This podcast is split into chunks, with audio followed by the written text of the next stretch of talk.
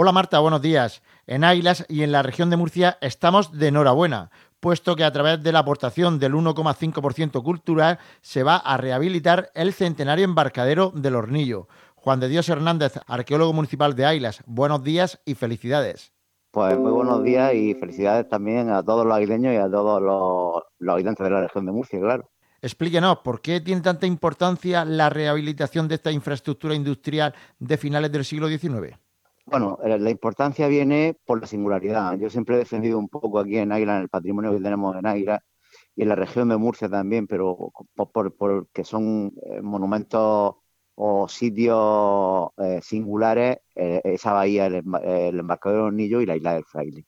La isla del Fraile estamos trabajando ya con la Universidad de Murcia, gracias a Dios, después de muchos años. Estamos recuperando unos, unos restos allí impresionantes, de verdad y luego el embarcadero, que el embarcadero era la asignatura pendiente que teníamos, porque tenemos una joya arquitectónica de la revolución industrial, la ingeniería del hierro nacida al amparo de esa revolución industrial, una de las obras más importantes que hay en España de ese tipo. El embarcadero en sí es una obra de, hierro y es una, una obra única a nivel europeo, pero no por el embarcadero en sí, sino por todo el conjunto. Es un bien de interés cultural que engloba tanto el embarcadero como el sistema de carga que tiene con los depósitos que tiene, etcétera, etcétera, que eso podemos explicarlo también tranquilamente.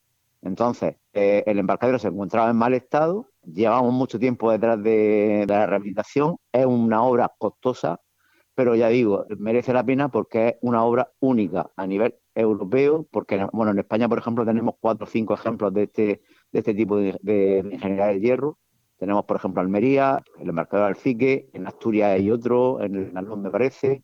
Luego tenemos el, embarcador sobre los 10 en Huelva. Y tenemos este, pero claro, el de Águila eh, lo que tiene es que el complejo que lleva en sí el sistema de carga que tiene es único, ya digo, a nivel europeo. Esa es la importancia que tiene realmente el embarcadero que tenemos nosotros aquí. Es un entramado de vigas de hierro, pero lo han llegado a calificar como la Torre Eiffel en horizontal es que prácticamente el sistema eh, constructivo de la ingeniería del hierro que tiene aquello es, similar, o sea, los sistemas constructivos son similares a lo que me estás contando de la Torre Eiffel. Ya, he dicho antes que es una, arquitectura del hierro, una ingeniería del hierro que nace al amparo de la revolución industrial con el hierro colado.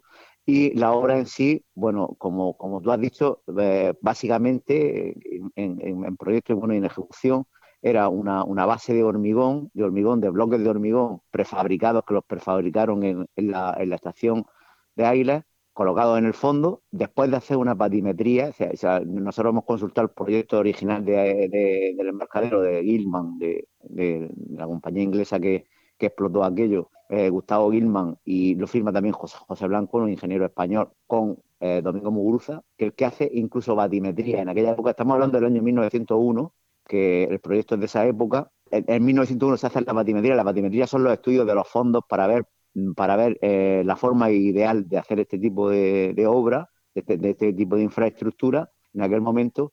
Y eh, ya digo, se, se, hace la construcción, se elige, que no, no lo hemos comentado, se elige Águilas. ¿Por qué se elige Águilas? Porque, claro, el embarcadero Unido estamos hablando que es una concesión que se da a una compañía inglesa, el Ferrocarril del Sureste, para embarcar mineral para fundamentalmente las islas británicas, pero para el resto de Europa, porque es que se, fue así. Y el mineral viene, el mineral de hierro fundamentalmente, viene de la Sierra de Bacares, de, de Almería, a más de 100 kilómetros de Águila. ¿Por qué el hornillo? Porque los estudios que hacen ellos, los ingenieros que vienen de, de Gran Bretaña, eligen esa bahía como la bahía especial para hacer eh, eh, esa obra que ellos querían hacer, ¿no? Entonces, prefieren alejarse de, otros, de otras zonas costeras de Almería eh, más cercanas, en, en, distancia, porque eh, las condiciones eran ideales. Y entonces por eso construyen allí eh, el, complejo que tenemos ahora mismo allí y es lo que se va a restaurar.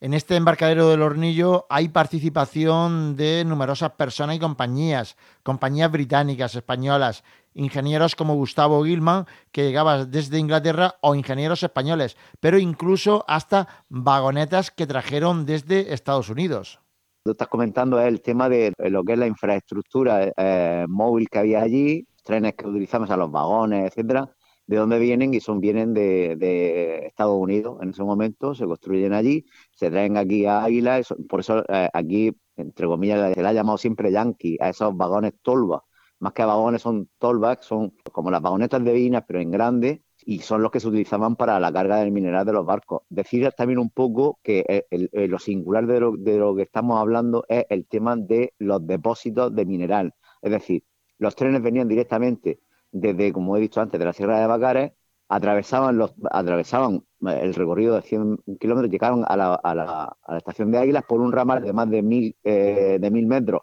que se hizo nuevo para el efecto, llegaban hasta el embarcadero y cargaban los barcos. Pero ¿qué ocurría? Que muchas veces había muchos barcos porque la demanda era tremenda de hierro en, ese momento, sobre todo entre el 1903, que es cuando se inaugura el embarcadero, y la Guerra Civil Española, que hay una paralización. En esa época es tremenda la, demanda que hay de mineral y de carga en ese embarcadero y entonces lo que el, depósito lo que permite, porque encima de los túneles, de los tres túneles que tenemos, uno de ellos ciego, pues, en las bóvedas se, acumulaba el mineral. venían trenes que descargaban el mineral ahí para cuando hubiese más demanda. Entonces, la facilidad que había de carga cuando los trenes no podían venir de Almería en su momento, pues la tenía encima en stock, en almacenamiento. Entonces, el sistema que tienen los túneles por dentro, que eso es un sistema complejísimo y es uno, ya he dicho que es lo singular que tiene aquello, aparte del embarcadero, que realmente es una maravilla, ¿no? Pero el sistema ese con, eh, con las toberas que hay, cargaban los minerales de, de, encima de las bóvedas, y estamos hablando del año 1903, no nos olvidemos, no estamos hablando de una época más moderna, y el sistema ese que, que tienen de carga desde los depósitos a, los, a, a los yanquis, a estos vagones tolva y que luego llegaban hasta las embarcaciones, hasta los barcos, a los vapores a la carga, era realmente lo singular y lo que, y lo que tiene ahí un valor incalculable en cuanto a, a, singularidad desde el punto de vista de la ingeniería industrial como, como estamos hablando ahora.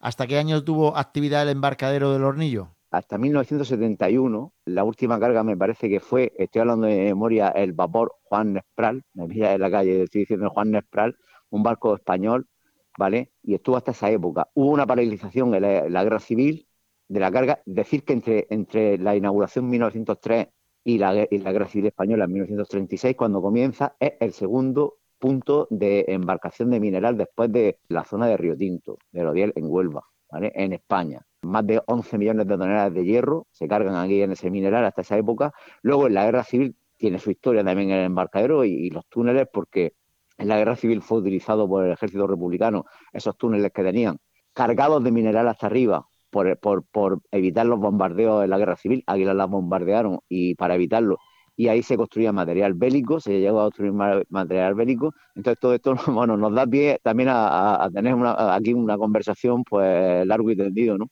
Pero contar la historia de, ese sitio con, todo lo que ha significado para Águilas, con toda lo que ha influido en, nuestra, bueno, en, la idiosincrasia de Águilas, de, esa relación que hemos tenido también con los ingleses, el patrimonio que tenemos británico aquí en Águilas, con el cementerio, con el fútbol, etcétera, etcétera, que todo está vinculado realmente pues la verdad es que eh, la noticia de decir que se va a rehabilitar y se va a poner en valor, que lo que pretendemos es dejar aquella embarcadero para poder ser visitable eh, a día de hoy, como la noticia que hemos tenido recientemente, pues yo para mí que tenemos que estar satisfechos los aguileños y los murcianos, evidentemente, porque es que es una, una joya de la ingeniería industrial, pero a nivel regional, y estoy hablando a nivel nacional, pero es que los murcianos tenemos, entiendo que tenemos que estar un poco satisfechos de, de recuperar este tipo de patrimonio, creo yo.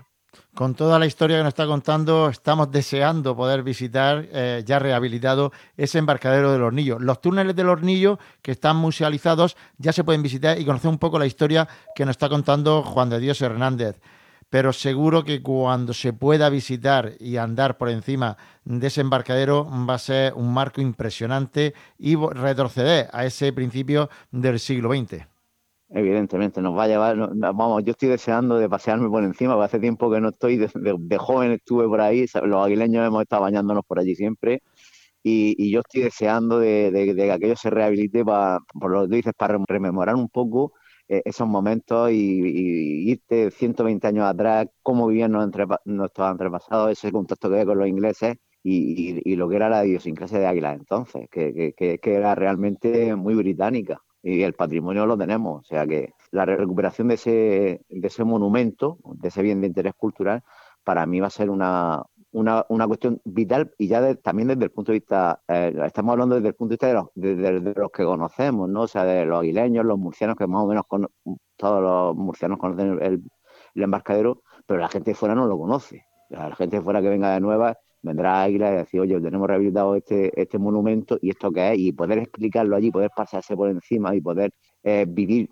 porque intentaremos también musealizarlo y explicarlo como, como hay que hacerlo, y, poder vivirlo aquello, yo para mí que, va a ser un, proyecto, bueno, para mí, me parece que, que para todos los años, la verdad que fue una ilusión tremenda enterarnos estos días de que íbamos a, a intervenir allí y, me parece una noticia agradable y también decir que detrás de esto estamos mucho tiempo, ¿no? Mucho tiempo, pero gracias a Dios, pues, pues ha llegado el momento en, poder meter, meterle mano, poder intervenir allí.